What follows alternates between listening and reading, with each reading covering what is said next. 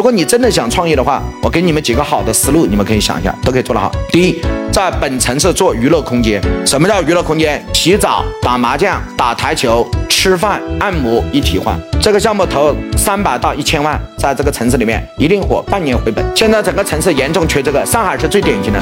上海现在这样的城市体啊，一票难求。这里面可以洗澡的，对吧？可以打麻将的，可以打桌球的，也可以吃饭的，也可以唱歌的。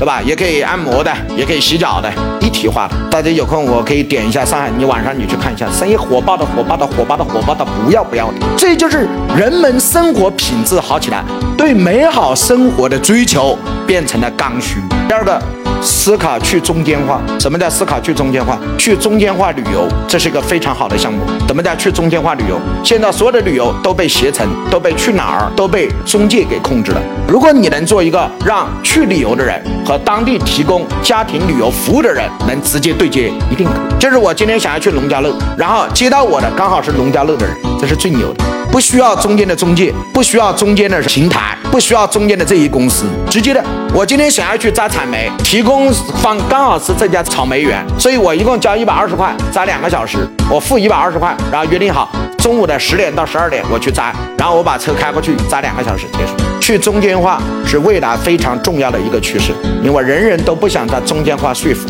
中间化越多成本越高，你一定要知道这是未来最大的趋势，无数的行业都要去中间化，一开始就决定了起点决定了终点，你的起点是处于一个模糊的。